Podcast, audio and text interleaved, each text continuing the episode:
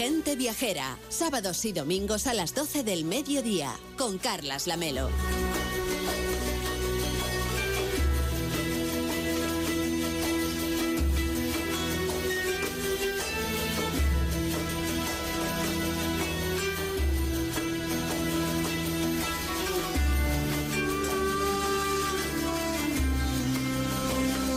Probablemente pocos en España estamos pensando ahora en las vacaciones de verano, pero muchos centroeuropeos, casi siempre más previsores que nosotros, se andan ya en ello. Una antelación crucial para conseguir a menudo mejores precios, para tener más opciones de elegir, por ejemplo, un barco, si les tienta la propuesta de navegar en goleta por la costa turca, que es la propuesta que nos trae nuestra compañera Elena Dalamo. ¿Cómo estás, Elena? Buenos días. ¿Qué tal, Lamelo? Bueno, acabo de colgar en las redes sociales, en arroba gente viajera OCR, tanto en X, lo que antes le llamamos Twitter, como en Instagram, algunas de las fotos que nos has mandado hace unos días de este recorrido por la costa de Turquía. Pero menudo planazo lo de alquilarse una goleta, ¿no? Bueno, no hay plan más relajante, o al menos yo no lo conozco. He estado navegando por allí hace nada, a principios de octubre, encima con una gente divertidísima, y de verdad que se me ha hecho duro como pocas veces volver a la realidad. Ya de entrada, te instalas en el camarote como si fuera un hotel, o sea que te olvidas de andar abriendo y cerrando maletas, y la semana a bordo Mm, porque las goletas se alquilan por semanas, de verdad que es puro dolce farniente.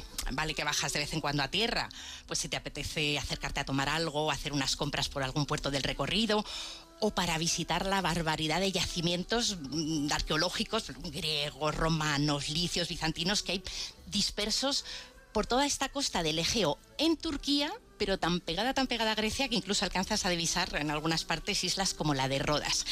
Pero vamos, que al margen de lo que hay que ver por allí, que es mucho, te confieso que durante la semana a bordo es que casi todo el tiempo lo pasas navegando, tomando el sol en cubierta o leyendo sin ver nada más que pues, colinas forradas de bosques, de un mar turquesa que es un espectáculo, pues, de hecho a esta costa le dicen la costa turquesa, te das un chapuzón, es algo muy distinto a un crucero al uso. Aquí te das un chapuzón donde te apetece.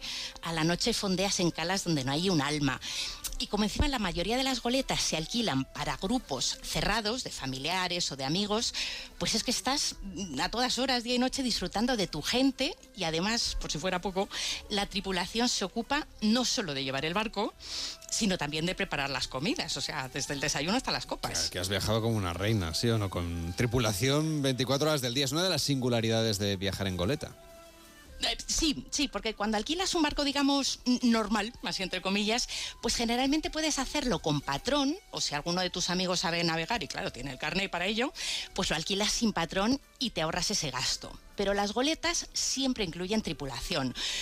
Los oyentes que conozcan un poquito el mar sabrán que son veleros de madera, de aspecto tradicional, muy bonitas, bastante amplias, para lo que es un barco de los que nos podemos pagar los imperiales mortales, porque por allí ves, bueno, por allí, por muchos puertos veis unos yates privados, nosotros vimos al de Abramovic con un, allí atracado en un, en un, puerto, nada menos, o sea, claro, eso no estamos hablando de eso, estamos hablando de opciones que sí podemos pagar los simples mortales, como las goletas, que son además barcos muy seguros, porque como tienen borda, es difícil caerse. Entonces son muy recomendables si se va a viajar con niños y bueno, pues las alquilan, mira, por Grecia, por Italia, por Croacia, por varios sitios más, pero el escenario natural de las goletas es Turquía hace décadas que este tipo de embarcaciones, eh, pues que se utilizaban sobre todo para transportar mercancías, se pusieron muy de moda entre los viajeros y por toda la ribera turca no, no, solo es que tengas una flota enorme de goletas de alquiler, de todos los precios, de todos los niveles, sino que el servicio en todas ellas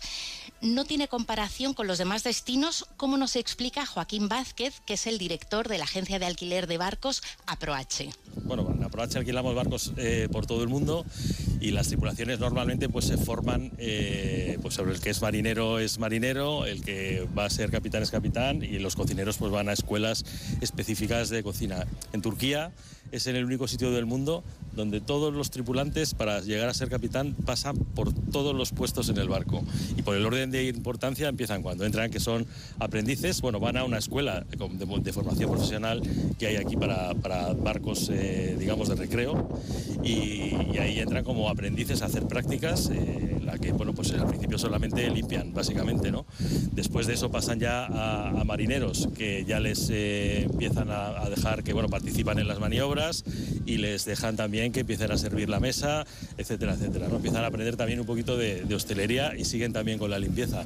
De ahí pasan ya a marineros, que ya es el encargado de estar con el cliente directamente, el que le eh, recibe por la mañana para el desayuno, el que le, para comer y luego pues el que supervisa también un poco eh, que los, los, demás, los puestos que tiene por abajo, pues hagan todos su trabajo bien.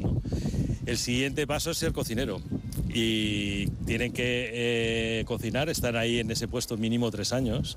Y claro, al final pues eh, son buenos cocineros eh, la mayoría de ellos. Y después de ser cocinero es cuando ya pueden ser capitanes. Todo esto tienen que hacer cursos puente entre, entre una cosa y, y la otra, pero lo que es increíble es eso, que un capitán es cocinero. Entonces eh, puede suplir en cualquier momento cualquiera de los, de los puestos que tiene por debajo. bueno, el cocinero al final es igual de importante o más que el capitán, yo diría que más. Escuchando a tu invitado y viendo tus fotografías, lo que me parece claro es que el cocinero es casi más importante que el capitán.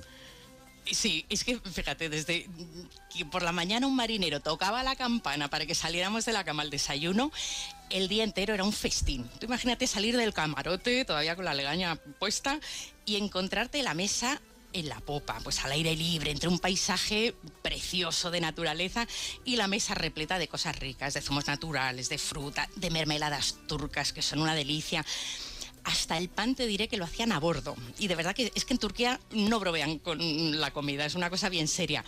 Durante siglos han sido un imperio y eso se nota en muchísimas cosas, también en su gastronomía. Tú fíjate, Carlos, que una mañana, cuando estábamos navegando por el Golfo de Gosek, que es uno de los destinos así más a la última de la costa turca, vimos nada menos que un barco supermercado, vamos, una especie de Carrefour, un Carrefour flotante para no tener que bajar a tierra, ni siquiera, pues yo qué sé, pues para comprar cualquier caprichito así que se te antoje y que no tengan en tu barco. Vamos, es como una estación de servicio, pero en, en alta mar. Oye, eh, y esto debe ser carísimo, ¿no? A ver, Puede serlo si eliges una goleta de superlujo, pero puede ser sorprendentemente asequible si eliges una más normalita. O sea, luego depende mucho de la temporada, del número de camarotes que tenga. Pero para hacernos una idea, una goleta de lujo con seis camarotes y en agosto puede rondar los 30.000 euros la semana, que son una barbaridad, pero claro, hay que dividir entre los 12 pasajeros y entonces sales en una de lujo a 2.500 por barba que luego hay que sumarle, eso sí, unos 450 por persona también, por la pensión completa. Pero en una goleta estándar, ya más normalita, la cosa baja que no veas. Por ejemplo, una de ocho camarotes, la semana estaría unos 13.000 euros, que al dividirlo entre los 16 pasajeros que caben, pues se queda en unos 800 euros por persona, que aunque en realidad, vale, habría que decir unos 1.200 más o menos, porque hay que incluir siempre el fondo para las comidas, se hace una especie de fondo común pero vamos, que unos 1.200 por persona y semana con el recorrido, el alojamiento en barco y todas las comidas, pues mm, ese no es un plan solo para ricos. Y ojo que estamos hablando de precios de agosto. Luego, mm, como la temporada de las goletas va de mayo a octubre, de poder elegir yo iría en mayo, junio, septiembre, octubre, con mucha probabilidad de buen tiempo también, menos gente por todas partes, que eso también es importante, y desde luego precios más bajos que estos mm, que hemos mencionado. Y luego para llegar tienes a tiro de piedra el aeropuerto de Dalaman al que puedes volar vía Estambul o con lo caros que se han puesto los vuelos últimamente, que están, están un poquito por las nubes, te puede salir mejor hacer escala en aeropuertos como Londres, que desde allí tienes muchos vuelos directos a Dalaman, fenomenal de precio, por 200, 200 y pico si reservas con, con antelación. Y desde luego, este viaje supongo que nos permitirá conocer algunos rincones muy escondidos. ¿Qué rutas nos propones tú? Pues mira, rutas realmente las puedes elegir. Como las goletas, la mayoría las alquilas eso, completas, para tu familia, un grupo de amigos, y puedes diseñar la ruta a la medida. O sea, hablas con la agencia donde alquilas el barco, con el capitán, y vas parando realmente donde en función de los intereses de cada uno. Luego ya si contratas solo un camarote, que es otra opción que también ofrecen agencias como AproH, que trabajan mucho en toda esta zona de Turquía, las rutas sí están más definidas. Entonces, una, una de las muchas posibles, por ejemplo, partiendo del puerto de Marmaris, Puedes poner rumbo al sur hacia Fetie, tienes montones de excusas para bajar a tierra. O sea, por ejemplo, puedes remontar el río Dalian en una barquita que te viene a recoger a la propia goleta y vas a ver las ruinas de Kaunos, porque como te decía, toda esta costa turca del Egeo está sembrada de yacimientos griegos que luego pasaron a manos de los romanos. Si te gustan las ruinas, realmente estás en tu sitio. Eh, para admirar, por ejemplo, hay muchísimas tumbas licias, que era una civilización también que tuvo mucho contacto con los, con los helenos hay unas tumbas licias tremendas y para verlas es que no tienes ni que desembarcar porque se ven desde cubiertas, desde cubiertas cavadas en las paredes de las montañas, un poco casi casi como, como las imágenes que nos vienen a la cabeza de, de Petra en Jordania. O vas fondeando por el Ilván de calas solitarias de la bahía de Gosek, sin falta tienes que hacer una en alto en la isla de Gemiler para disfrutar bueno, uno de los atardeceres más tremendos de toda esta zona, desde lo alto de un promontorio sobre unas ruinas de iglesias bizantinas que hay por allí.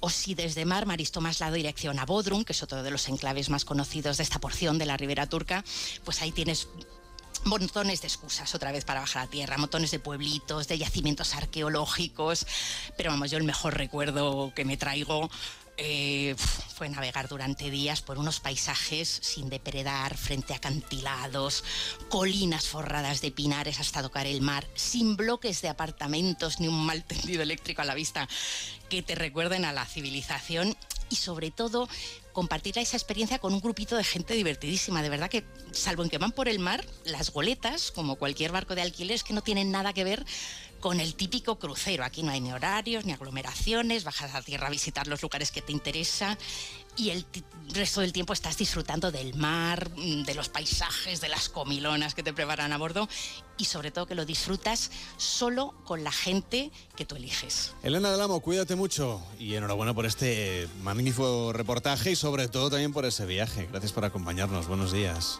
Gracias a vosotros.